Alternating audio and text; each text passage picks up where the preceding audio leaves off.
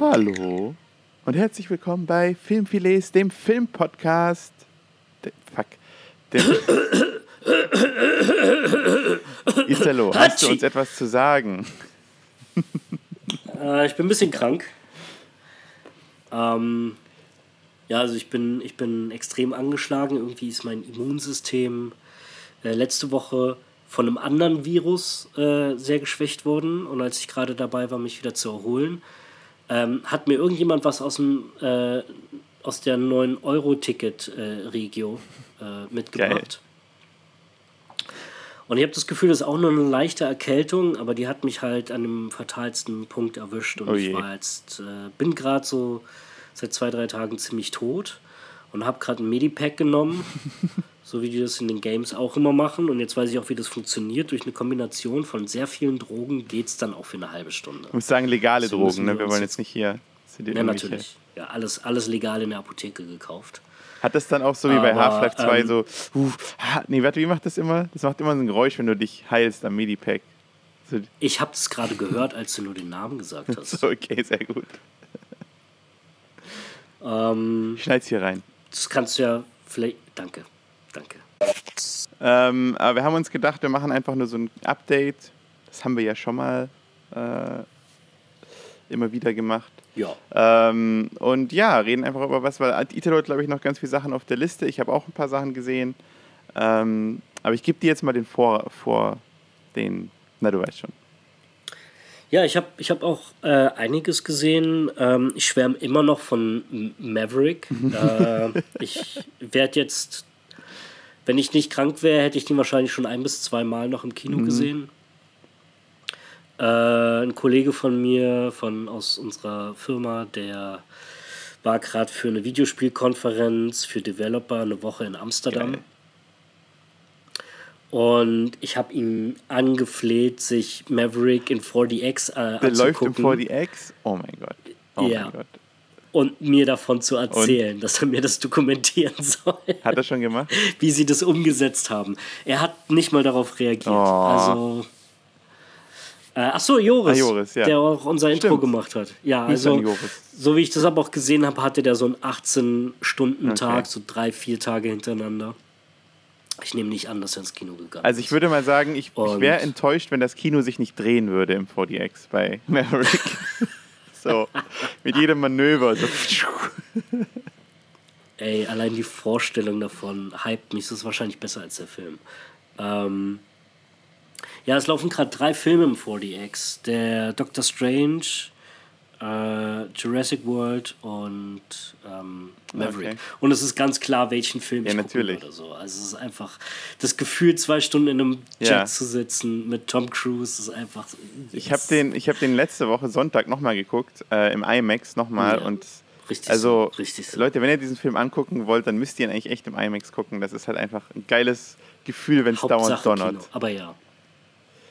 Ja.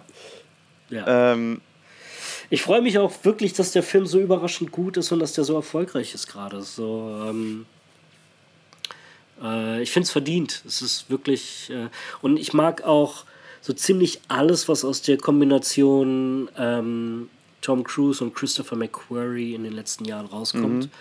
Der hat angefangen, sehr viele Drehbücher für ihn zu schreiben. Ähm, äh, Edge of Tomorrow und ähm, Mission Impossible 5. Mhm. Seit Mission Impossible 6 ist er so sein Hausregisseur. Und der Typ hat so raus. Ähm, vor allem, was man an, an. Also umgesetzt hat der Maverick nicht, aber er hat ihn, glaube ich, geschrieben und produziert. Und er, man sieht einfach, er hat es nicht nur raus zu inszenieren, sondern auch den richtigen Ton zu adaptieren. Es, hat, es ist so weird immer noch für mich, wie Maverick sich wie eine gute 80er Jahre Fortsetzung anfühlt und dabei trotzdem noch modern ist. Ja. Das ist schon ein krasser Spagat. Also, Hut. Na, es, es hat irgendwie ähm, perfekt so dieses 80er Jahre Gefühl in die jetzige Zeit übertragen, weil der ja. Film halt so leicht ist. Also, wie gesagt, man muss jetzt natürlich diesen ganzen kriegerischen Kram ausblenden und so, aber er ist halt einfach so ja. unterhaltsam und leicht, so wie ein 80er Jahre Film. Ja. Äh, ja, voll. Und sie sind sich ihrer selbst natürlich auch sehr bewusst. Ich hatte das Gefühl, diese, diese, was man dem ersten Jahr so nachsagt, dass es so eine ähm, insgeheim eine Love Story zwischen Männern ist. Mhm. Ähm, ich habe das Gefühl, das haben sie in dem zweiten Film einfach. Äh, sie haben. Der Ton hat sich nicht geändert. Da ist immer noch diese. diese. Ähm, diese extrem maskulinen Männer, ja. die du die ganze Zeit. Ich habe das Gefühl, die waren alle die ganze Zeit eingeölt, was natürlich keinen Sinn macht, aber es hat, es hat immer noch sowas sehr 80er Jahre Disco-Gay-eskes. Mhm. Aber ich habe nicht das Gefühl, dass sie darauf eingehen. Sie ignorieren so ein bisschen diesen, diesen Witz, den man sich seit Jahren irgendwie, glaube ich, ja. im Internet vor allem erzählt über den Film. Und, aber ohne dabei ignorant zu wirken. Ich habe das Gefühl, das war einfach so, ja, darauf gehen wir jetzt einfach nicht ein. Darum, darum geht es in dem Na, Film. ich meine, seine Freundschaft zu Goose ist immer noch ein großer treibender Faktor. Von daher finde ich jetzt schon, es ist nicht ganz, Absolut. Ne, sie nehmen es ja schon auf, aber es ist jetzt nicht. nee, du hast recht. Und Männerfreundschaften sind auch sehr groß geschrieben in genau. dem Film. Das ist Eben. so. Ähm, ja. Gut, aber was hast du noch gesehen? Wir wollen jetzt nicht hier Maverick, äh, wir wollen jetzt nicht eine ganze Folge über Maverick. Ey, es ist gerade ein bisschen zu viel, weil ich äh, liege seit anderthalb Wochen flach und gucke wer ah, alles. Okay. Ähm, wir hätten keine drei Stunden, um alles abzudecken, was ich gesehen habe. Na dann die äh, Highlights wollen wir ja. Na, ich habe das Gefühl, wir müssen jetzt mal über ein paar Sachen okay. reden, äh, die alle auf Disney Plus stattfinden. Ich habe das Gefühl, das wird eine Disney Plus Folge. Da muss ich aber leider dazu sagen, ich meine, wir können darüber reden, aber ich habe Obi-Wan, ja. haben wir die ersten zehn Minuten vielleicht erstmal angefangen und Miss Marvel haben wir noch gar nicht gesehen. Also äh, okay, dann wird das so 10 Minuten Folge. ist auch okay. Äh, ähm, damit habe ich gar nicht gerechnet. Willst du meinen Input? Ich würde schon, also, also so, ich kann ja mal meinen Blick auf die Sache erzählen. Also ich habe Obi-Wan, wir haben einfach, ich habe gerade irgendwie keine Zeit, Sachen zu gucken. Ähm, mhm. Und ähm, äh, du schreibst dann im Theaterstück. Hä? Ja, genau. Das Theaterstück, aber auch ganz viele andere Sachen. Also es ist irgendwie hat tausend Konzepte, mhm. tausend Sachen. Und ähm, also wir haben Ted Lasso, äh, wir waren dann ja in Wien und haben yes. im Zug Ted Lasso angefangen oder geguckt, also Fuck fast yeah. die erste Staffel ganz durch. Ähm, ja, richtig. Und ähm, wir sind zu Obi-Wan nicht gekommen, aber trotzdem, ich bin in so, so, so, ein paar Gruppen und in einer Gruppe sind halt auch so ein paar Star Wars-Fans und da wurde die ganze Zeit ja. über Obi-Wan abgehatet, so ein bisschen. Und es hat mhm. mir irgendwie halt schon wieder ein bisschen das alles versaut, dass ich jetzt gar nicht gucken will. Ich muss sagen, die ersten zehn Minuten von der ersten Folge haben mich ziemlich gecatcht. Also man sieht so ja. diese Inquisitoren, wie sie unterwegs sind und so, und ich finde die ziemlich cool. Ähm, mhm. Also da war ich schon voll on board. Ich weiß aber auch nicht, ob das immer. Es ist immer diese Erwartungshaltung, glaube ich, von manchen Leuten auch, die so denken, dass Star Wars halt. Also weißt du, die immer so sind, so mit jeder Show muss es muss es die gleiche Erwartungshaltung haben. Also es hat irgendwie so eine Erwartungshaltung. Und ich bin so, ich bin happy, wenn ja. die Leute, wenn äh, Obi-Wan mit Darth Vader einen Lichtschwertkampf hat. So, das ist, glaube ich, meine einzige Erwartung an was diese man, Serie und das war's. Was man nicht unterschätzen darf, ist, äh, ich glaube, allein dieses Jahr kriegen wir an Material mehr Content, als die ersten 40 Jahre von ja. Star Wars produziert wurden. Das ist für mich auch das größte Problem. Ich merke inzwischen seit Boba Fett sehr stark, dass sie die Sachen zu schnell produzieren. Ja. Ich habe das Gefühl, das ist das größte Problem. Ähm, das ist für mich Qualitätsmanagement und ich merke es inzwischen seit Boba Fett in jeder Folge, in fast jeder Szene, habe ich irgendwas zu bemängeln. Mhm. Und ich habe nicht das Gefühl, der die haben nicht die Technik oder das Know-how oder die Kreativität, sondern es fehlt ganz klar die Zeit, um alles auf einem qualitativen Level zu machen. Du musst bedenken, die ersten drei Filme hatten, glaube ich, drei bis vier Jahre Abstand. Ja. Und ähm, dann haben sie bei Disney die letzte Trilogie innerhalb von sechs Jahren rausgeballert, plus zwei Spin-offs. Ja. Und jetzt produzieren sie so viel Stunden an Star Wars-Material jedes Jahr, wie halt in den ersten 40 Jahren produziert wurden. Und äh, das merkt man ganz klar. Was ich schade finde, bei mir, ich hätte gern lieber weniger, aber dafür mehr einfach Vorfreude. Für mich war Star Wars früher immer ein Synonym für Magic, selbst als erwachsene mhm. Person war das so die Vorfreude. Äh, das, das hatten wir auch schon ein paar Mal zu dem Thema Infinity War und äh, Endgame. Das Jahr zwischen diesen beiden Filmen war Folter und gleichzeitig so eine Art Movie Magic, in der man mit Freunden darüber spekuliert, ja. was jetzt die Situation ist und was passiert. Ähm, das ist eine Erfahrung, die kannst du nicht mehr nachmachen, wenn du zum Beispiel heute ein Kind bist und einfach die Möglichkeit hast, die Filme back mhm. to back, also direkt nacheinander zu gucken und einfach nicht diese Pause zu haben, wo man halt spekuliert und nicht weiß, wie sich Sachen ja. entwickeln und, und was passiert.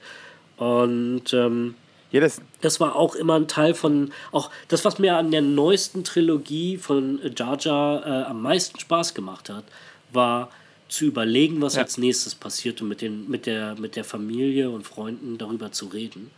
Ähm, und für mich wurde diese Movie Magic von diesem ganzen, von diesem Titel, dass ich wirklich, ich weiß nicht, dass ich wirklich Aufregung gespürt habe, mich auf etwas zu freuen, mit dem letzten Film zerstört, also Episode 9.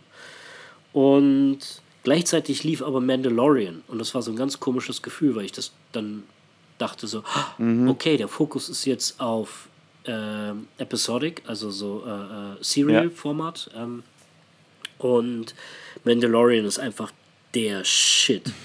Und ja, aber jetzt sehe ich auch bei den Shows, es gibt gute und nicht so gute. Und ich muss sagen, die einzige, die mir bis jetzt wirklich gut gefallen hat, ist Mandalorian. Ja, bei mir auch. Und die anderen Star Wars-Shows schwächeln ganz schön. Und das ist für mich ganz klar eine Frage von Zeit und Qualität. Ja. Beziehungsweise Qualität. Und halt genau das, was du sagst. Du hast gar nicht mehr die Chance, so über solche Sachen zu reden. Weil, wie gesagt, ich habe jetzt alleine das Gefühl in meinem Freundeskreis, dass es nicht mehr so es gibt nicht mehr so diese eine Show oder den einen Film, auf den alle warten oder so, weil es gibt jetzt irgendwie Boba Fett und den, der hat nur die Hälfte gesehen, weil alle Leute sagen, die ist nicht so gut und dann kommt jetzt Obi-Wan und dann ist es auch wieder so sehr mixed Reviews dazu und das ist halt dann so, nicht so, dass du sagst, so, boah, wie geht es jetzt bei Obi-Wan weiter, sondern hast du schon Obi-Wan gesehen? Ach nee, ich gucke gerade das und das und hier und da und irgendwie fühlt sich nicht so an, als ob das so ein, dieser Event-Charakter, weil ich kann da absolut mitfühlen. Ich weiß noch, wie, wie vor Episode 7 äh, äh, also bevor Episode 7 rauskam, so viele Leute gemutmaßt haben, was in diesem Film passiert. Und es gab richtige Theorien ja. im Internet, was die Story sein wird und so weiter, weil es gab jetzt schon den Trailer und so. Ähm, und ich war für diesen Film, ich war, das war der gleiche Hype wie vor ähm, Endgame, vor Episode 7. Ich war echt mega gehypt, als ich da im Kino war. Deswegen hat er mir, glaube ich, auch echt gut gefallen. Ey, ich habe auch, hab auch fast 30 Jahre darauf gewartet, endlich zu sehen, wie die Story von Luke weitergeht. Ja. Und das war der Film, den ich, glaube ich, am meisten sehen wollte, seit ich Filme gucke. Ja. So, ähm, und ich muss sagen, der siebte hat sehr viel Vorfreude darauf gemacht, was kommt. Ich dachte, das wird gut mhm. und dann wurde es das aber leider nicht.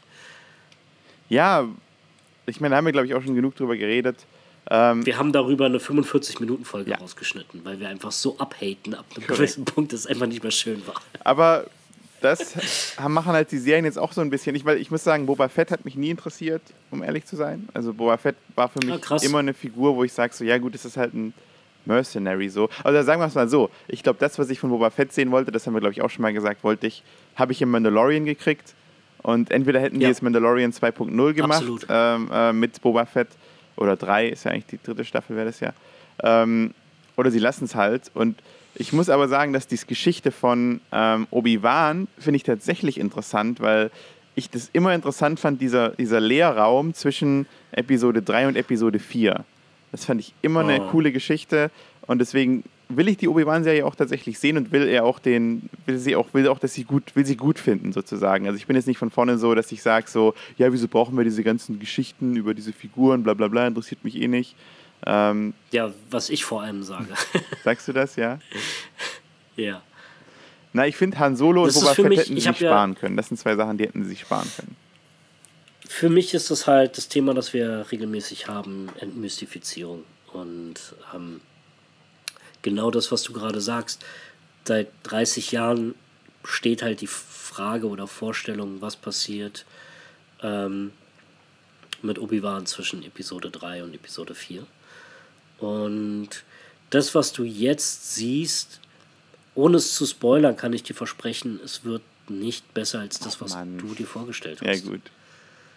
Also nicht mal ansatzweise. Es ist halt eine Show, die gerade in der Pandemie schnell produziert wurde. Mhm. Aber die framet halt das für immer, was in diesem ja. Zeitraum passiert ist. Und somit denke ich mir jetzt rückwirkend, ich hätte es lieber nicht gesehen. Okay, toll. I'm sorry. Das ist, ja. man, hätte, man muss jetzt hier, ich muss hier irgendwie so ein, so ein Zerbrechen reinschneiden, das gerade was in mir zerbrochen ist. so ein Klirren. ja, aber also einfach nur kurz deine Meinung zu der Serie, ohne was zu spoilern, zu Obi-Wan. Du bist nicht happy, sehe ich in deinem Gesicht. Ähm, ich habe mich sehr darüber aufgeregt, schon wieder eine Show auf Tatooine zu sehen. Ja. Ähm, das äh, war unnötig. Ich glaube, das war einfach nur das, das Teasing so. Also es ist, wir sind recht viel unterwegs und äh, du siehst viel. Mhm. Deswegen bin ich damals sogar relativ happy. Ewan McGregor ist äh, always a treat. Mhm. So, der Typ rockt einfach. Ähm, und ich meine, wir meckern hier über den Luxus, jede Woche eine Star Wars-Folge zu kriegen. Hätte ich das meinem äh, zehnjährigen Ich gesagt, mhm. wäre, glaube ich, der Kopf explodiert. ähm, oh. Aber dadurch hast, hättest ja, du dich dann ja selber aus der. Äh, also, du würdest dann ja. Timeline genau, dann würdest du selber verschwinden. Das. Double Kill, ja. ähm, Multipop. Also ich habe ja schon gesagt, die, die Show äh, hat für mich ganz klar ein Qualitätsdefizit. Ähm, mhm. so. Äh, es fühlt sich nicht an, so auf beiden Seiten, sowohl von Disney als auch LucasArts war ich bis vor ein, zwei Jahren sowas nicht gewohnt. Mhm. Die haben Sachen einfach so krass gepolished. Selbst ihre nicht so guten Produkte sind auf einem Niveau, was einfach wo man einfach auf hohem Niveau meckert, wenn man sagt, es hat mir nicht gefallen. Aber daran arbeiten trotzdem an einem Film die weltbesten Beleuchter und Kostümdesigner und Editor und Sounddesigner und einfach alles an vielen diesen Produktionen ist halt, sind halt so die besten Departments mhm. der Welt und ähm, beschwerst dich dann letztlich darüber, dass dir nicht gefallen hat, wie irgendwas gestaged wurde oder die Entscheidung von einem Charakter. Was letztlich entscheidend ist. Ich glaube, alles andere schmückt einfach nur die, das, wofür wir eigentlich unsere Zeit hergeben, und zwar unterhalten zu werden. So das Äquivalent zu der Geschichte am Lagerfeuer. Das ist immer noch ja. das, was halt zieht. Stories. Und ähm, ähm, ja, es ist ein ganz komisches Gefühl. Ich, ich habe das Gefühl, ich, ich kriege hier den krassesten Treat, den ich mir jemals nicht hätte vorstellen können. Jede Woche eine Star Wars oder Marvel-Folge. Und ähm, aber es gefällt mir nicht. Ich hätte gern mehr Qualität, seltener. Ja. Einfach um sicher zu gehen, dass, es, dass, die, dass das Qualitätsmanagement da ist. So. Ja, absolut. Das Niveau. Und äh, ich trifft gerade schon sehr ab, weil es sehr allgemein wird für, für, für ich finde so das, was Disney gerade macht. Aber ähm, mir fällt bei Obi-Wan etwas auf, was es fast für mich so traurig macht, dass, dass sie damit äh, Obi-Wans Story weitererzählen und auch Ewan McGregor und äh, Hayden Christensen, weil ich wurde immer mehr vor dem Release gehypt von diesem ganzen Promo-Zeug, dass die beiden zurück mhm. sind und sich auch wirklich darauf gefreut haben, 20 Jahre später ihre Stories weiterzuerzählen. Und ich kann mir ehrlich nicht vorstellen, also so ganz, ganz im ehrlichsten Moment, stell dir vor, du 20 Jahren triffst du einen von den beiden super besoffen und wasted irgendwo in der Kneipe. Und er sagt, sagt dann einfach äh, auch äh, selber, I hate this shit. Ähm, ja, meinst du, sie sind echt nicht happy damit? Oh, das ist irgendwie, irgendwie bricht, zerbricht das nochmal was in mir gerade. Ähm, Siehst du die ich Tränen? Ich bin gerade ja, ich kann nicht hinsehen, das ist ziemlich hart. Ähm, nee. Ich, äh, das ist wahrscheinlich sehr übertrieben und sehr hart. Ähm, es gibt bestimmt, allein dadurch, dass du so viele, an so vielen Sachen arbeitest und redest über, ich nehme an, ja, mindestens, ist da auch so ein, so ein starkes emotionales Involvement. Die haben so viele Stories und so viel Knowledge über die Sachen, die beeindruckend sind, was dort produziert mhm. wurde, dass du, glaube ich, immer stolz auf sowas bist. Okay, ja. Ähm, aber das, was mich an Episode 9 auch schon so sehr gestört hat, da sind viele Szenen, die sind so so inszeniert, wie ich wie ich Werbung wahrnehme. Mhm. Mit extremen Logiklöchern, die aber nicht relevant sind, weil das ist nicht das, was sie dir gerade versuchen wollen zu erzählen. Du, du regst dich bei Werbung nicht darüber auf, dass die Leute nicht realistische Physik oh, benutzen, oh, wenn jemand durch einen Raum springt. Ich hasse oder Werbung deswegen. Das ist tatsächlich ein Grund, wieso ich Werbung hasse, ist diese ganzen. Ernsthaft? Ja. Ich hasse Werbungen, weil die Werbungen immer keinen Sinn machen. Die machen nie Sinn für mich. Deswegen hasse ich Werbung. Das Ding für, also für mich bei Werbung ist, äh, ich liebe Werbung und ich habe ja auch Jahre in der Werbung äh, gearbeitet und tue es auch teilweise immer noch. Also ich schreibe immer wieder mal so mhm. Kampagnen oder schneide äh, ähm, so Teaser und solche Sachen. Ähm, und ich, ich liebe, also du hast den hö höchsten Qualitätsstandard, was so die Produktion angeht, weil du manche Filme kosten nur 2 Millionen und ein Werbespot von 30 Sekunden kostet auch 2 Millionen. Ja. Dementsprechend ist da einfach jede Sekunde sehr viel mehr qualitativ. Es gibt halt so, es gibt so zwei extreme Unterschiede in Werbeblöcken. Einmal Trash und einmal High Quality. Und du siehst anhand von dem Programm und der Sendezeit, was für ein Werbeblock du gerade mhm. siehst. Mhm. wenn du zum Beispiel Autowerbung hast oder Sachen, die in Slow Motion sind und Leute, die einfach gut gestylt sind, du siehst so einen extremen Unterschied von nicht nur einer, sondern einem ganzen Werbeblock, abhängig von dem ja. halt der Spielzeit und der Zielgruppe. Und ich liebe halt die Autowerbung, Werbeblöcke, weil da siehst du Kurzgeschichten, die du nicht, für die du nicht regelmäßig einschalten musst, um zu verstehen, was gerade mhm. läuft. Wenn ich, ich habe schon seit 15 Jahren oder so keinen Fernsehanschluss, aber wenn ich bei meiner Mutter zum Beispiel mal zu Besuch bin und da läuft der Fernseher und ich sepp ein bisschen rum, bleibe ich auf keinem Programm stehen, weil ich kenne keine der Formate mhm. oder, oder ähm, die Stories, wo die gerade sind, ich verstehe halt gar nichts. Aber ich gucke dann gezielt Werbeblöcke. Geil.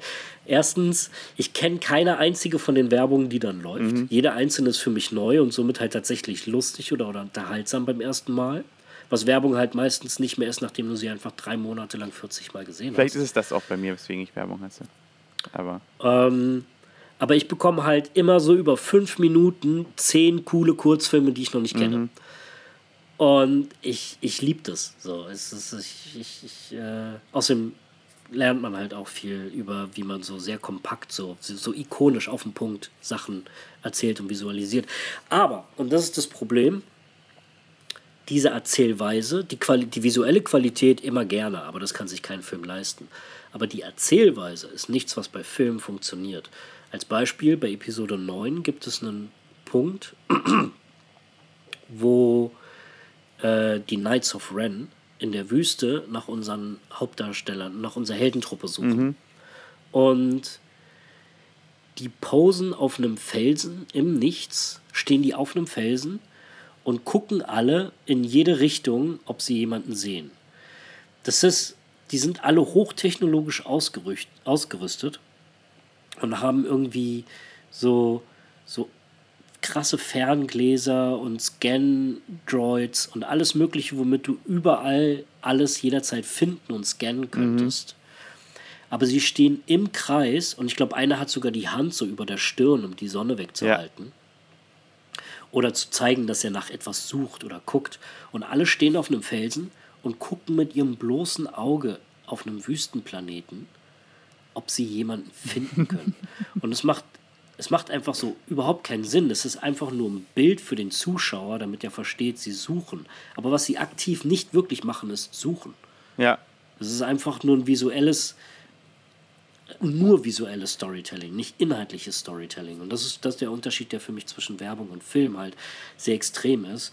Und seit Episode 9 machen sie das tatsächlich auch mit ihren Filmen und Shows. Und bei Obi-Wan fallen mir allein drei Sachen ein, die, so, die so wenig Sinn machen, dass sie mir extrem auffallen okay. und mir eine ganze Folge mich so baffelt zurücklassen. Ich nicht mehr aufpasse, was passiert, weil ich darüber nachdenke, was gerade nicht gestimmt hat. Oh Gott, okay, scheiße. Und das sind so Sachen, ich weiß, ich bin da super picky, aber es gibt, äh, es gibt so eine Szene in der letzten Folge, die ist gleichzeitig einer der coolsten und einer der beschissensten Sachen, die ich bisher ah, gesehen okay. habe. Ähm, einfach weil, damit es cool wird, zwingen sie etwas, erzwingen sie etwas, was keinen Sinn macht. Und du hättest es anders auflösen, anders einfach inszenieren müssen, damit es doch funktioniert. Aber nur der Coolness wegen etwas zu machen, was überhaupt keinen Sinn macht. Also du, es ist so extrem in dem Moment, dass äh, meine Freundin und ich, glaube ich, seit einer Woche darüber reden. Wow, okay, das ist echt, das ist echt frustrierend. Äh, ja, ja, ist es. Ich kenne das. Also mich hat tatsächlich diese Knights of Ren-Szene bei Episode 9 ist nicht so gestört, glaube ich. Also sie ist mir gar nicht so Der Film ist aber voll mit solchen ja, Sachen. Das ist auch nur ein Beispiel. Nächstes Beispiel. Dafür, ich, ich, weiß auch, wovon du redest, weil es gibt so oft, dass, dass du halt merkst, und das ist halt das, das, was sozusagen ein Drehbuchautor niemals machen würde, oder ein guter Drehbuchautor, dass du von der Szene sozusagen zurückschreibst. Also du sagst so, okay, ich will jetzt, dass die alle cool im Kreis stehen, wie können wir das machen? Und du sagst nicht, okay, es passiert das, dann passiert das, sondern du sagst so, okay, hier müssen die irgendwie cool im Kreis stehen. Wieso stehen die cool im Kreis? Ähm, und das, das erinnert mich ohne Scheiß daran, wie ich als Kind bzw. Jugendlicher Geschichten ja, geschrieben genau, habe. Genau. Und das ist, glaube ich, auch der Grund, warum ich in letzter Zeit immer wieder meine, die wirken von mich so, als wenn sie von Filmstudenten inszeniert mhm. wären.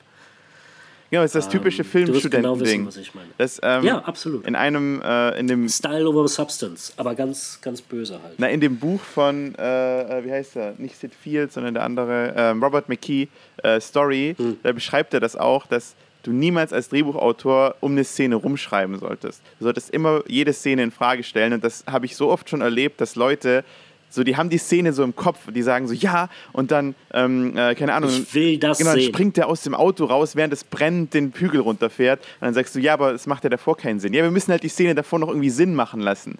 Und dann sagst du so, ja, aber also es ist doch egal, ob diese Szene jetzt, die muss ja nicht drin sein. So, jede Szene hat eine Daseinsberechtigung oder nicht. Und nur weil du die selbst cool findest, muss sie nicht im Film sein. Dann musst du sie halt leider löschen, wenn sie nicht passt. So, so ist es halt. Das ist super faszinierend für mich gerade, weil instinktiv, ich würde nicht sagen, war mir das immer klar, aber habe ich inzwischen gelernt, dass das richtig ist, was du gerade gesagt hast.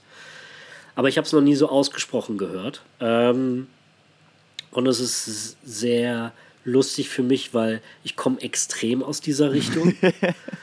und ich habe inzwischen einen sehr, sehr gut gehonten Skill so über die letzten 20 Jahre entwickelt, das ziemlich gut zu machen. Wenn mir irgendjemand sagt, also immer wenn ich bei irgendeinem Projekt so, so, so ein Bullshit-Konstrukt vorgelegt bekomme, Aha. ist es für mich der größte Spaß, sozusagen aus diesem Wirrwarr so diesen Knoten rauszunehmen und so eine straighte, logische Sache daraus mhm. zu machen. Weil es ist wie so ein Rätsel einfach, das du auflösen musst. Aber die schwerste Arbeit ist schon getan, indem sich jemand für Sachen entschieden hat und du löst einfach nur auf, wie es Sinn machen könnte. Ähm, ich, ich verstehe voll, dass du es nicht magst oder dass es generell einfach unprofessionell ist von dem, was du gerade erzählt hast. Aber mir macht es mega Spaß. Ich glaube auch, ja, also wahrscheinlich, weil ich es einfach kann. Professionalität hin und her. Ich glaube auch, dass, ich meine, wir sehen es ja bei Disney. Ich glaube, das wird nach wie vor, ist das auch ein äh, Ding. Ich, ich, mir fällt gerade ein, dass es, glaube ich, einfach an der Arbeitsweise von Disney gerade liegt, dass die oft ähm, relativ früh anfangen, die Storyboards zu machen und dann, wenn du ein Storyboard hast, sagen sie halt, das sieht ja mega geil aus, wie die da irgendwie, keine Ahnung, über dem Lava-Abgrund ähm, ähm, kämpfen. Und dann kannst du nicht mehr als Drehbuchautor sagen, so, ja, wir müssen den Lavaplaneten, glaube ich, den müssen wir, glaube ich, streichen, weil es macht keinen Sinn, dass die auf dem Lavaplaneten sind. Ähm, so, das kannst du natürlich nicht mehr sagen. Dann sagen die, wir wollen aber den Lava-Abgrund. Wir wollen, dass sie über dem scheiß Lava-Abgrund kämpfen. Hast du das verstanden? Ja, hätte ich auch gedacht. Ich äh, kenne jemanden, ähm, der an der letzten Star Wars Trilogie und ich glaube an allen Shows sogar mitgearbeitet hat mhm. im CGI-Bereich, also alles, was Animation angeht. Und ähm, ich erzähle es jetzt nur nochmal, weil ich glaube, das war in der Folge, die wir rausgeschnitten haben. Ja, ich glaube auch. Ähm, der hat mir erzählt, das Ganze, also dadurch, dass es ja so viel, so viel ähm, Animation in teilweise so kurzem Zeitraum für diese großen Filme kreiert werden muss, gibt es über die ganze Welt verteilt mehrere mhm. Studios, die den Auftrag bekommen, einzelne Szenen umzusetzen. Ja. Weshalb oft in diesen Filmen die Qualität von verschiedenen Szenen unterschiedlich aussehen. Du denkst so, oh, hier sieht Thanos so viel besser mhm. aus als in den ersten Szenen. Ähm, das liegt daran, dass es einfach ein anderes Studio die Szene umgesetzt ja. hat. Und äh, eins äh, von diesen Studios ist in Schweden, das sehr viel an Star Wars Content arbeitet. Ich nehme an, seit Disney Plus halt auch an allem Möglichen. Mhm. Ähm, aber die sind so seit der, seit der äh, neuesten Trilogie halt dabei. Und er hat mir grauenhafte Sachen erzählt über, über äh, darüber, dass, ähm, also grauenhaft im Sinne für ihn als Künstler muss es einfach fies gewesen sein. Die haben als Studio ein halbes Jahr lang an einer Szene gearbeitet, von der er meinte, das ist die Anfangsszene von Episode 9, mhm. weil wir fangen ja mitten in der Action an. Mhm. Und er hat mir dann erzählt, hast du dich gewundert, ob da irgendwie was davor ist? Und ich so, ja, natürlich. Und er so, ja, da gibt es eine komplette Szene von sechs Minuten, an der wir halt über ein halbes Jahr gearbeitet haben, mhm. also das ganze Studio. Und es wurde so kurz vorm Release einfach rausgeschnitten. Und noch nicht mal für sie mit einer, Be also sie haben nie eine Begründung gehört und wissen nicht warum. Sie haben einfach nur die Szene rausgeschnitten. Und, ähm, und das soll wohl mit einer anderen Szene, die wohl auch sehr actionlastig und sehr lang war. Die zwei mit Abstand besten Sequenzen aus dem ganzen Film gewesen sein. Und die wurden rausgeschnitten, beide rausgeschnitten aus dem Film. Okay. Deswegen, seitdem habe ich den, den Eindruck, dass äh, diese Companies in der Größenordnung relativ eiskalt selbst ihre besten Sachen rausschneiden. Mhm. Ich weiß nicht mit welcher Begründung. Sie müssen einen guten Grund haben aber der ist halt nicht offensichtlich. Ja, naja, das ist die Frage. Haben sie einen guten Grund oder nicht? Also ich meine, wir wissen ja alle, dass Episode 9 jetzt nicht ein guter Film geworden ist. So. Also weißt du, wenn du ja. einen guten Grund hast, das gibt es ja häufig, das gibt es ja oft, dass, ähm, äh, dass es irgendwie so Intros gibt, auch bei Filmen oder sowas. Ich habe jetzt erst gehört, dass bei Jurassic World, reden wir nächste Woche drüber, aber Jurassic World äh, gibt es am Anfang scheinbar eine Szene mit dem T-Rex, die sie komplett rausgeschnitten, die sogar im Trailer vorkommt, die sie komplett rausgenommen Aha. haben ähm, also bei dem neuen jetzt. Ähm, ja. Ich sehe jetzt auch nicht den Grund dahinter, aber es gibt ja oft äh, äh, Storygründe auch. Ja. ja. ich weiß nicht. Ich weiß auch nicht, wo ich gerade damit hin wollte. aber ähm, äh, ja, wir haben jetzt eigentlich nur über Star Wars geredet fast. Aber ich meine, das ist. Äh Ohne dass du die Serie gesehen hast. Ja. Ähm, ja, die erste Szene ist sehr gut. Die hookt einen gut rein. Äh, das ist ja das Ding hey, äh, ist eine Star Wars Show, natürlich müssen wir die gucken. Ja. Ähm, ich hoffe fast, dass ich mit einer niederen Erwartung dir mehr Spaß gerade geschaffen habe, als ich vielleicht. mit der Show hatte. Ja, vielleicht. Ähm, ja. Das Ding ist, dass ich immer öfter nicht interessiert bin an dem Programm. Teilweise jetzt auch schon bei Marvel. Mhm. Äh, und ähm, insgeheim dann hoffe, dann doch überzeugt oder überrascht zu werden. Ja. Und auch äh, das ähm, ja, fängt auch an so eine Gewohnheit zu sein, dass ich dann wirklich nicht mehr nicht mehr viel erwarte. Na, weil es halt, es ist halt, wie du sagst, wie wir schon am Anfang gesagt haben, auch bei Marvel so viel Content, dass du halt irgendwann so bist, so, ja, ich kann irgendwie, also irgendwie, ich, ich würde gerne mal wieder einfach pro Jahr einen großen Film sehen, mich dann da das ganze Jahr drauf freuen, statt irgendwie mhm. jeden, alle paar Monate hinterherrennen zu müssen, von wegen, ach shit, die kommt jetzt ja auch raus, ach shit, die muss ich jetzt ja auch noch gucken, ach, was ist jetzt ja auch schon wieder draußen. Ähm, ja. Und äh, bei Miss Marvel, also, ich glaube, Miss Marvel geht es mir so wie Hawkeye. Ich hätte an Hawkeye überhaupt keine Erwartungen, fand die erste Folge mhm. ziemlich kacke, die hat mir überhaupt nicht gefallen, dann haben wir aufgehört, die zu gucken. Dann haben aber mehrere Leute gesagt, dass die Serie an sich total geil ist. Dann haben wir sie weitergeguckt und sie hat mich weggeblasen, diese Serie. Ich fand die mega gut, Hawkeye. Ja. Ähm, und ich hoffe, dass einfach jetzt fast jede Serie von Marvel so ist, dass ich rangehe, so, ja, ich muss die Figur jetzt nicht sehen. Äh, und dann wird sie am Ende mega geil. Keine Ahnung. Bei Miss Marvel geht es mir genauso. Ich bin auch so, eigentlich interessiert mich Miss Marvel überhaupt nicht. Zero, null. Und der Trailer war ja. so, ja, der sieht, sieht lustig aus irgendwie. Aber ja, wir werden sehen. Hast du schon Tito. angefangen eigentlich? Äh, ja, ähm, fast wieder Willen, weil ich dachte, diesmal könnte ich einfach mal warten, bis alle Folgen raus sind mhm. und das dann an einem Stück gucken. Das habe ich bisher noch nie geschafft, mhm. äh, bei Star Wars oder Marvel. Und ich dachte, jetzt können wir das mal machen, weil mich die Show halt im Vorfeld extrem kalt gelassen hat. Dadurch, dass ich einfach äh, so extrem weit entfernt von der Zielgruppe bin. Äh, es geht halt um. Also die Hauptdarstellerin ist ein junges Mädchen mhm. in der Schule und ich glaube, das ist noch nicht mal das Problem. Ich glaube nicht, dadurch, dass die Show sehr, sehr girly und sehr jung wirkt. Ich habe. Das meine ich gar nicht mit Zielgruppe. Ich glaube, das ist einfach nur das Alter. Es fühlt mhm. sich halt einfach an wie eine Show für Leute, die in die Grundschule gehen. Echt? Ähm, so weit sogar runter. Ich hätte es äh, eher halt also halt so Realschule, Gymnasium, also keine Ahnung, weißt du, so halt. Ja, ja, ich weiß nicht ganz, wie das System ist. Ich glaube, äh, ähm, bei den amerikanischen Schulen gibt es drei oder vier Etappen. Ja, ja, genau, das ist ja High School. Es gibt so Junior High und High School genau. und äh, äh, ja, noch ein, zwei andere.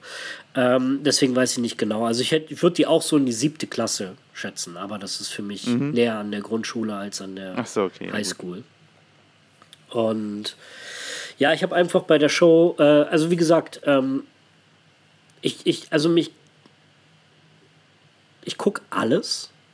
Und für mich sind so Sachen wie, äh, das ist für eine weibliche Zielgruppe überhaupt nicht relevant. Ich mhm. gucke auch Romcoms, auch wenn ich sie meistens scheiße finde, aber ich gucke trotzdem mal rein. Manche wirken zumindest in der Werbung ganz gut und dann bin ich gespannt, ob äh, das Setup gut mhm. funktioniert. Ähm, ja, und bei der Show war jetzt einfach so, ich, sorry, ich habe das Gefühl, das ist so sehr für Kids, dass es mich einfach nicht anspricht. Okay, interessant. Und ähm, ohne, ohne irgendwie so ein abfälliges Gefühl, das ist für Kinder, das ist einfach mhm. so, nee, es interessiert mich nicht. Ich gucke rein, weil es halt Teil von meiner Lieblingsshow ist, das ganze Marvel-Prinzip. Und ich äh, hoffe nicht, irgendwas zu verpassen oder nicht zu verstehen. Und äh, vielleicht unterhält es mich ja. Ja. Äh, sehr gute Überraschung. Ist die beste Show, die ich seit langem von Disney Plus gesehen habe. Was? Welche Show? Miss Marvel. Ja? Äh, ab der, also am Ende der ersten Folge war ich überrascht, wie viel Spaß mir die gemacht hat. Okay, warte, gerade hast du gesagt, dass du nicht die Zielgruppe bist, aber die hat dir trotzdem gefallen. Äh, extrem. Äh, okay. ich habe einfach keine Erwartung gehabt, ich war überhaupt nicht interessiert. Hab dann halt reingeguckt, weil es war gerade so, oh, hey, hier äh, ist noch eine neue Marvel-Folge von etwas, was ich noch nicht gesehen mhm. habe. So, ja klar, mache ich die jetzt mal an. Ohne, ohne Hype. Aber die Show und die Hauptdarstellerin sind so fucking charming. Mhm. Ähm, die beiden Typen, ich glaube, das ist ein arabisches Regieduo. Äh, ich, weiß den Namen gerade nicht. Von wem? Die haben so, Bad Boys. Mhm. Die haben Bad Boys 3 gemacht, der mir nicht besonders gut gefallen hat. Und ich bin überrascht davon, wie extrem anders diese Show sich anfühlt. Und sie sind sehr verspielt und haben sehr viel Spaß damit. Und die ganzen Transitions und visuellen Effekte. Es, ich, du kannst es nicht vergleichen, weil es ist was Eigenes und es ist was Neues. Aber so von dem, von dem Verspieltheitslevel und dem visuellen, diesen poppigen, mhm. erinnert es mich extrem an Scott Pilgrim. Ach, cool. Und äh, ich habe am Ende der ersten Folge war ich überrascht, wie viel Spaß mir die gemacht hat. Und dann habe ich gemerkt, dass ich mich krass gefreut habe am nächsten Mittwoch. Ah, heute ist eine neue Folge rausgekommen. Ah, sehr gut. Und ähm, ich wusste, du weißt nach der ersten Folge gar nicht, wohin es geht. Äh, ich habe das Gefühl, es geht einfach nur darum, dass ein junges Mädchen, das aus einer anderen Kultur kommt, in der, in, in der Kultur, in der sie jetzt lebt, einen krassen Struggle hat zwischen äh, ihren familiären Werten und die Welt, in der sie aktuell lebt. Mhm. Und das mit Schule und Erwachsenwerden und allem, was halt so gerade in dem Alter so interessant ist und wichtig, so alles unter einen Hut zu bringen. Äh, es fühlt sich sehr John Hughesy 80er Jahre so ein bisschen an. Mhm. Und ich habe das Gefühl, mir reicht das als Struggle. Ich bräuchte keinen Willen. Sie könnten einfach nur ihr Life, also ihr, ihr Alltag, reicht mir komplett. Ich bräuchte keinen kein Bösewicht oder kein, keine, kein, kein Kämpfen in der Show. Hm. Und äh, sehr charming. Gefällt mir gut. Es ist übrigens äh, Bisha K. Ali, eine britisch-pakistanische Stand-up-Comedian und Screenwriterin. Genau, die Showrunner und die hat für Loki auch geschrieben. Aber die, die beiden Regisseure von zumindest der ersten Folge, das sind, ich glaube, der eine heißt Abdel. Ah, ich glaube, das sind Adil und Bilal. Ja, genau. Adil El Arbi und Bilal Fallah. Ja. Und ähm, nachdem sie für mich einen nicht so guten Ersteindruck mit Bad Boys 3 gemacht haben, äh, ähm, haben sie sich jetzt redeemed. Okay. Bad Girl haben die auch, haben die auch gemacht. Ja, die machen jetzt auch. Äh, ich habe gerade nicht verstanden, was du gesagt hast und wollte dann genau dasselbe sagen. die machen jetzt auch Bad Girl. Ah ja. Die machen jetzt auch Bad Girl, genau. Sag's doch nochmal, äh, was machen die jetzt nochmal? Bad Girl. okay. Äh, übrigens können wir ein bisschen shiften zu News. Ähm, hast du schon von Joker ja. 2 gehört? Nee. Wird ein Musical? Nein. Oh mein Gott, überhaupt nicht. Was? Joker 2, Joker 2 wird ein Musical und Harley Quinn wird wahrscheinlich gespielt von Lady Gaga. Ist das ein, Das hört sich an wie ein April-Scherz. Wir haben es nicht April, wir haben ja, Juni. Aber, oh mein Gott, okay. Okay, was? Aber hey, ich, ich vertraue Todd Phillips, weil der Typ ist einfach ein fucking Genius. So. Ich meine, der macht hauptsächlich so, so leicht dümmliche Unterhaltungsfilme. Aber ich finde so als Storyteller so unheimlich smart. Also Hangover war Genius. Ja, stimmt. Ähm, Project X war auch ein ziemlich interessantes stimmt, Konzept. Stimmt, ja. Ähm, und ich muss sagen, aus der schlechtesten Idee, das hatten wir auch schon, die Backstory von Joker zu erzählen, hat ja das Beste rausgeholt. Ähm, und alles, was der macht, es gibt noch ein paar andere Sachen, die mir gerade nicht einfallen, ist anders und neu und innovativ ja. und hat einen sehr eigenen anderen Ton. Das ist einfach ein richtig krass guter, nicht nur Autor, sondern auch Regisseur. Und äh, der, der, der, der Hype um den Joker hat mich sehr genervt. Ähm, den Film fand ich ziemlich gut. Ähm, allerdings ist er nicht, nicht, nicht so beeindruckend wie auf die junge Generation, wo er extrem, extrem stark gewirkt hat. Wie wenn du die Sachen kennst, die der Joker adaptiert hat, mhm. wie zum Beispiel die ganzen Scorsese 70er Jahre Filme. Ja. So, äh, Taxi Driver und alles. Ähm, der Film hat sehr sehr gut adaptiert, aber er hat nicht was Neues, Eigenes geschaffen. Nee, das stimmt. Und, Na, er hat es in ein anderes Universum geschiftet sozusagen. Das Scorsese-Film das im DC-Universum sozusagen. So wie Batman ja. äh, ein äh, äh, Fincher-Film im Batman-Universum ist, der neue. Und genau das, finde ich, ist für mich die richtige Richtung. Ich will nicht mal mehr im DC-Universum. Macht mehr von diesen, von diesen Interessante Autoren und Regisseure sollen so starke, kleine, 50 bis 80 mhm. Millionen Produkte. Das klingt jetzt lächerlich, vor allem für deutsche Produktionen. Ja, stimmt. Aber für so ein für so einen Mega-Blockbuster sind 50 bis 80 Millionen ein Indie. Mhm. Es ist so, da musst du kreativ sein und äh, vor allem eine gute Story haben und einen interessanten Look. Äh, Deadpool hatte auch 60, 70 Millionen oder so. Und ähm, das sind so die. Matrix hatte 80 Millionen. Das sind die besten Actionfilme. Mhm. Du kannst dir erlauben, du kannst richtig geile visuelle Action kreieren, aber du kannst dir erlauben, sogar R-rated zu sein, weil du nicht so viel kostest, dass du, ja. dass du für ein komplettes Familienpublikum zugänglich ja. sein musst. Und äh, ja, Joker hat auch 50 Millionen gekostet und ich will mehr von diesen Filmen. Also ich. Finde ich richtig gut. Ich, ich bin erstmal skeptisch, aber ich glaube, es ist oft so, dass so Ideen, die sich einfach richtig, richtig over the top anhören, dann auch oft gut werden. Also so ein Joker-Musical kann auch äh, geil werden. Ähm, ich weiß noch damals, als es hieß, Christopher Nolan macht jetzt einen Film über Träume, wo man in die Träume rein, äh, in, äh, äh nicht Träume, äh, doch, wo man in Träume reingehen kann. Da ich auch so, was ist das denn für ein ja. Scheiß? Und dann kam halt Inception dabei raus. Ähm, ja. Ja, ja die Zusammenfassungen in der Presse sind oft halt nicht so wirklich äh, das beste, beste Framing für, für, für das, was die Leute machen. Ja. Ich habe das allererste Mal von Matrix gehört, zwei Jahre bevor der Film rauskam. Da hieß es, Keanu Reeves hat sich für einen Science-Fiction-Film die Haare abgeschnitten, hat jetzt eine Glatze. Und das war so das hässlichste Foto von dem hässlichsten Geil. Keanu Reeves, den man sich vorstellen kann. Geil. Und ich dachte so, was ist das denn bitte für eine Scheiße? Ja. Ähm, und ich glaube, nichts hat meine, meine Teenage-Jahre so hart gerockt wie dieser Film. Äh, dementsprechend, ähm, die Leute denken sich schon noch was dabei. Und was ich sehr, sehr mag, ist, Joker ist so ein solider, alleinstehender Film, dass mhm. ich gedacht habe, bitte mach keine Fortsetzung, die das einfach nur wieder in den Dreck zieht. Ja. Äh, und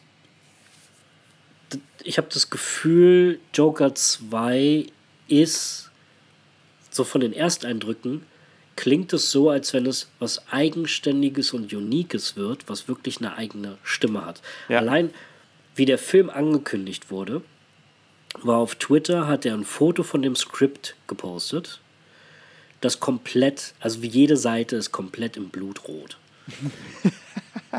Und ich habe noch nie ein Skript gesehen, das so aussieht. Geil. Es ist be super beschissen zum Lesen. Ja, natürlich. Ich glaube, das haben sie auch nur für das Foto gemacht. Ja. Ich glaube nicht, dass es das Skript ist, das sie nee. rausgeben. Aber es hat einen französischen Titel und es soll ein Musical sein. Und mhm. das allein war so, okay, du machst was Neues. Es ist nicht einfach nur eine Fortsetzung. Es ist nicht, dass jetzt der Joker wird aus einem 90-Minuten-Film ein 180-Minuten-Film. Genau. Sondern es kommt wirklich was Interessantes Neues. Und obwohl, ja, und ich, äh, ich bin neugierig. Mal gucken, was da passiert. Ich bin auch äh, Gibt es da schon gibt's da schon ein bisschen mehr, außer dass es, dass es passieren wird? Äh, irgendwie eine Ankündigung? Ähm, nee, selbst Lady Gaga ist nicht safe. Das ist die einzige Person, ah, okay. mit der sie gerade reden. Aber es ist immer noch dieses Ding, dass. Ich glaube, diese Sachen werden oft veröffentlicht von einer der Parteien, um damit zu forcieren, dass der Deal wirklich gemacht wird. Weil wenn jetzt das ganze Internet schreit, oh Gott, ja, bitte Lady Gaga als Harley Quinn, mhm. ähm, die dann auch noch Songs dazu beisteuert und Musikvideos und Konzerte. Äh, ja, Mann. Kann ich mir halt extrem gut vorstellen, dass das Studio sowas sagt, um um das Internet zu hypen, um dann den Künstler dafür noch mehr zu interessieren. Ah, stimmt. Oder ja, auch andersrum, mhm. dass der Künstler das über seine PR halt veröffentlicht, ja. damit das Studio gepressured wird von, der, von dem Internet, mhm. das dann halt ganz klar sagt, wir wollen das oder wir wollen das nicht. Das ist sowas wie so ein Testlauf nach außen. Ja. Und äh, ich, äh, solche Sachen passieren teilweise recht viel in den letzten Jahren mit zum Beispiel Amy Pascal, die Studiochefin von äh, Sony, die auch die ganzen Spider-Man-Filme produziert. Die hat zum Beispiel im Januar, glaube ich, gesagt, wir haben Tom Holland für eine neue Trilogie verpflichtet. Mhm. Dabei hat er zu dem Zeitpunkt noch nichts unterschrieben oder zugesagt. Und ihr könnt immer noch, ihr könnt halt komplett das Ding platzen lassen, indem er sagt, nee, Mache ich nicht. Ich glaube, wenn ich Tom Holland wäre, würde ich es doch machen. Einfach fuck you. so, wenn die sowas machen, so nee. Ey, ich würde sagen, Leute, das ist ein, das wird so, die, dieses Franchise hat so viel, so, so eine krasse Branding-Reichweite. Mhm. Äh, jeder Film wird super erfolgreich, einfach nur dadurch, dass es ein weiterer Spider-Man-Film ja. ist, wo ich dabei bin. Ja ich will für eine, für eine, äh, für eine weitere Trilogie mit Ende 20, ich glaube, körperlich ist es auch nochmal eine krasse Sache, weil mhm. der viele Stunts selber macht, ähm, wäre das ein Punkt, wo ich sagen würde, ich will eine Gewinnbeteiligung, mhm. aber auf einem pervers hohen Prozentsatz. Ja. ja. Ich glaube, das Höchste, was jemals jemand bekommen hat auf der ganzen Welt, war Jackie Chan für Rush Hour. Was hat er gekriegt?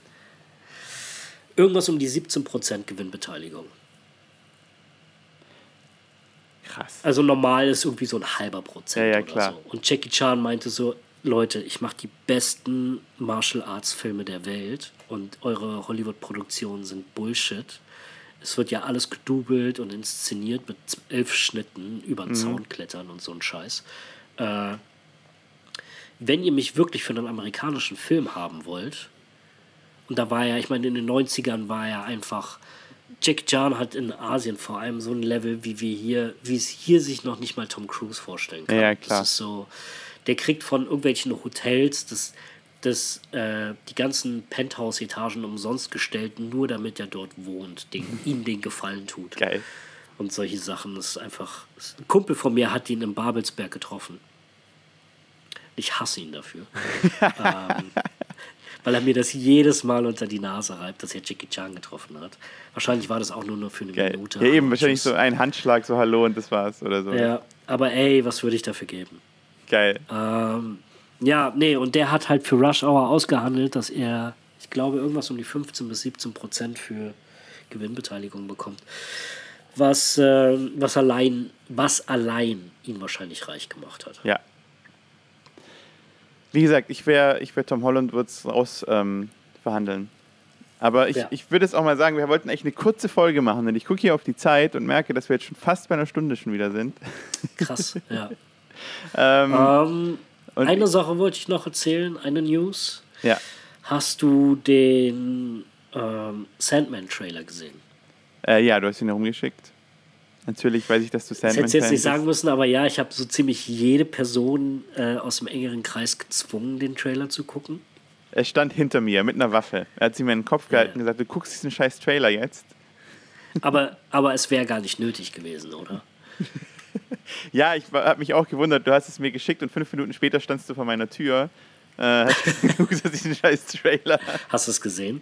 Hast du es gesehen? ja, ja, hast du es gesehen. Äh, ja, ich glaube, die Tatsache allein, ich habe den, also ganz ehrlich, ich habe den Trailer allen geschickt und kein Kommentar, kein Smiley, kein gar nichts. Weil ich habe in den letzten zwei Jahren, glaube ich, sehr deutlich gemacht, dass ich Sandman liebe. Mhm. Äh, ich musste nichts dazu sagen. Was war dein erster Gedanke, als du es gesehen hast? Ich, ich glaube, wir alle sind halt, wissen halt nicht so viel über Sandman, dass wir dass wir jetzt, weißt du, dass wir so gehypt sind wie du. Verstehst du, das musst du, glaube ich. Ähm, aber was war mein erster Gedanke? Ähm, ich muss tatsächlich sagen, dass ich für eine Netflix-Produktion fand, ich sahen die Effekte zum Teil ganz schön billig aus. Mhm. Das war tatsächlich mein erster Gedanke. An sich, die Story finde ich mega gut, du hast mir die auch schon mal erzählt. Ähm, finde ich mega interessant. Aber wie gesagt, ich fand die Effekte sahen zum Teil halt so nach so einer, weißt du, diese Netflix-Fantasy-Produktion, wo sie so Fantasy-Serien ja. machen, die immer ziemlich scheiße sind, so sah das aus. Und das fand ich irgendwie schade. Fand ich, fand ich schade. Ich, ich weiß nicht, wie ich das gut beschreiben soll. Ich hatte das Gefühl, die Effekte und die Visuals, wie zum Beispiel sein, sein Schloss oder mhm. äh, der Rauch, die Animation an sich sind extrem gute Assets und wahrscheinlich keine Assets, wahrscheinlich sind die alle per Hand gemacht. Mhm. Ich fand die alle extrem gut von, der, von, dem, von dem Look und der Bewegung. Aber ich hatte das Gefühl, wieso die Texturen oder die Auflösung waren noch nicht fertig. So wie, was ja oft passiert. Ja. In dem ersten Trailer ist die Qualität von den CGI nicht so gut wie im letzten oder ja. im tatsächlichen Film, weil sie immer noch am Rechnen sind. Ja, genau. Nee, das, ähm, wahrscheinlich ist das auch der Grund. Deswegen. Ich hoffe es. Ich hoffe es wirklich, weil an sich fand ich, sahen die Sachen sehr gut aus, aber es hatte was, was so leicht Plattes im, in, dem, in, der, in den ja. Texturen. Ich weiß nicht, wie ich das sagen soll. So ein bisschen, ja, billig. Leider. Ich finde meine Beschreibung hoffe, von einer Netflix-Fantasy-Serie passt. Also diese halt, wie ja. hießen das, oder Auf Amazon hat, macht auch oft solche, weißt du, diese Buchverfilmungen, die irgendwie eine Buchreihe sind und die sehen meistens immer so ein bisschen Wheel of Time. Ja. Ja, leider. Wheel of Time oder äh, da gab es doch hier irgendwie noch irgendwelche Chronicles, gab es noch von irgendwas. Äh, äh, so äh, Sharalala Ding Dong Chronicles. Ja, genau. Sharalala Ding Dong Chronicles. das ist 100% der Name. mit, mit dem großartigen. Ähm ha! Ich habe seinen Namen vergessen. Ich habe keine Ahnung. Ich weiß nicht mal, wie die Shalala Ding Dongs Chronicles wirklich heißen. Shannon irgendwas? Shannon Chronicles? Irgendwas in die Richtung? Shannara. Shannara, ah ja. Es, ich finde, es klingt aber auch schon so, so nach cheesy Teeny Fantasy. Ja. Na genau, und so sehen halt die Effekte in dem Trailer aus. Ich glaube, das, das ist die perfekte Absolut. Zusammenfassung. Cheesy Teenage Fantasy. Einfach und wie Shannara Chronicles klingt. Ja, genau. Und dann auch noch mit diesem, mit diesem Emo-Vibe äh, ist natürlich ja. ist perfekt. Äh, nee, der, der Hauptdarsteller in Shannara Chronicles, der ein Halbelf spielt, ist Austin Butler, ah, okay. der in zwei Wochen als Elvis, Elvis. Presley oh, ja. ins Kino Ich freue mich. Ah. Okay, ist das unser Ausblick? Das wird der letzte Film, den ich gucke, bevor ich weg bin. Ah. Sollen wir da zusammen reingehen? Ja. Plan jetzt hier im Podcast unser. So, yes. sollen wir mal Daten yes. durchgehen? Wann kannst du? Der Donnerstag? Äh, nein. Nee, nee, Spaß. Ähm, ähm, ja, ich bin auch nee, gehypt äh, auf zu, Film. Äh, äh, ja, voll. Ich glaube, das habe ich ganz gut geschafft in meinem Umfeld, alle für Elvis zu äh, hypen. Ja, und wenn der Film scheiße wird, dann bist du auch schuld, ne? Ich meine, das ist ziemlich klar. I take oder? it. Fuck it. um, Nee, aber äh, ich bin noch mehr gehypt auf äh, Sandman, der jetzt, wann kommt? Im Juli, im August? August kommt er schon. Ich habe mir das Datum nicht gemerkt. Und ähm, ja, ich hoffe, dass die, dass die Animationen noch nicht fertig sind. Und ja. an sich fand ich die, die Situationen, die gezeigt wurden, äh, haben mich sehr gehypt. Dass das alles so groß und so episch ist und äh, so dark und hart. Allein in dem allerersten Take, wie er auf dem Boden fällt, es hat wehgetan. Mhm. Da dachte ich so, yes, das ist äh, vom Ton her zumindest keine Teenie-Show. Ja, nö, das äh, hoffe ich auch. Gut, aber ähm, ich muss jetzt auch mal wieder, ich muss meine Wohnung noch aufräumen, deswegen. Äh, und du musst, du musst ins Bett zurückgehen, Italo. Ja. Ja? Ich klinge auch nicht gut, habe ich das Gefühl. Es tut hm. mir leid für die, die sich das jetzt angetan haben. Aber ich dachte, das wäre netter als keine Folge. Ja, korrekt. Nee, genau. Äh, freut euch auf nächste Woche. Da reden wir über Jurassic World. endlich. Äh, oder endlich. Äh, aber dann. Ähm, und ja. Weißt du was? Um dieses Disney Plus Ding abzuschließen, weil dann müssen wir nicht nochmal extra darüber reden. Ich will nee. jetzt nochmal hinten was ranhängen. Ja, häng's ran. Äh, Moon Knight haben wir ja inzwischen zu Ende geguckt. Ich glaube, das letzte Mal, ja. als wir darüber geredet haben, gab es erst zwei, drei Folgen. Ja. Und ähm, ich muss jetzt sagen, so mit ein, zwei Monaten Abstand bin ich so ein bisschen enttäuscht, wie wenig Impact die bei mir hatte. Sie war irgendwie gut und ich habe mich gefreut, jede Woche die zu gucken. Es gab Sachen, die mir gefallen haben, es gab Sachen, die mir nicht gefallen haben. Im Nachhinein habe ich sie fast schon wieder vergessen. Stimmt. Stimmt. Ich glaube einfach, weil auch. Ja, ja. Ich, es war irgendwie so, nicht, so nichts, nicht so besonders, dass es raussticht. Es hat irgendwie Spaß gemacht, weil es coole Szenen hatte, aber irgendwie. Weiß nicht, was ein bisschen belanglos. Das Komische ist, wir sind in derselben Situation wie in der ersten Phase von den Avengers. Das heißt, wir sind immer noch bei der Exposition ja. aller Charakter, die vorgestellt werden, für ja. die nächsten zehn Jahre wahrscheinlich. Ja. Das Problem dabei ist, äh, die Exposition der ersten Charakter waren sehr viel interessanter, weil jeder kennt Captain America, jeder kennt mhm. Iron Man, jeder kennt Hulk, jeder kennt ja. Thor. Das waren Sachen, die einfach automatisch schon einen ganz anderen Stand hatten. Ich kriege hier gerade eine Exposition von Moon Knight und Miss Marvel und äh, äh, äh, She-Hulk. Und die hängen noch nicht zusammen, die Geschichten. Ich sehe noch keine Verknüpfung. Das, was mhm. mir in den letzten Jahren so viel Spaß gemacht hat. Ich kriege nur Exposition von Charakteren, die mich im Vorfeld nicht interessieren. Und ich habe das Gefühl, das wird erst in Phase 5 oder 6 interessant. Ja. Ja, das kann und sein. Ich bin überrascht, wie langweilig die aktuelle Phase ich, find, ich finde. Aber abgesehen davon, dass sie dadurch dass sie so viel in so einem kurzen Zeitraum produzieren, auch hier äh, Lack of Quality. Ja. Ja, ja, doch. Weil es ist halt, es ist halt gerade irgendwie das, was wir am Anfang schon gesagt haben, um vielleicht den Bogen jetzt auch zu spannen, äh, yes. Quantität über Qualität, äh, gerade das Gefühl. Ich habe das Gefühl, sie wollen hauptsächlich viel raushauen, damit du auch äh, damit sie halt auch ein Alleinstellungsmerkmal von Disney Plus zum Beispiel haben, weil, du, weil sie ja. sagen können, wir haben irgendwie über 20.000, also das ist übertrieben die Zahl natürlich, äh, Marvel-Serien ähm, und über drei Millionen Star Wars-Serien. Ähm, kommt doch zu uns. Aber ja, es ist halt, also ich glaube, Quantität war noch nie besser als Qualität, in, egal in nee. welchem Zusammenhang. Und du, du, du siehst es, also es ist beeindruckend, dass es funktioniert, aber sowohl beide, alle großen Franchises äh, verlieren gerade an Qualität. Dafür haben wir einen Punkt erreicht und das realisiere ich gerade erst wieder, ähm, dass wir jede Woche eine Star Wars oder eine Marvel-Folge bekommen. Und ja. das, ist, das klingt so so unglaublich, hätte ich mir das vor zehn Jahren erzählt, äh, ja. wäre auch da mein Kopf explodiert. Ja. Ähm, Jetzt hast du dich schon zweimal doppelt getötet. Mann, Italo. Ja. Ja. äh, Multipop. Ähm, und ich, äh, ja, ich, ich habe den Faden verloren. Euer Obi und Anakin.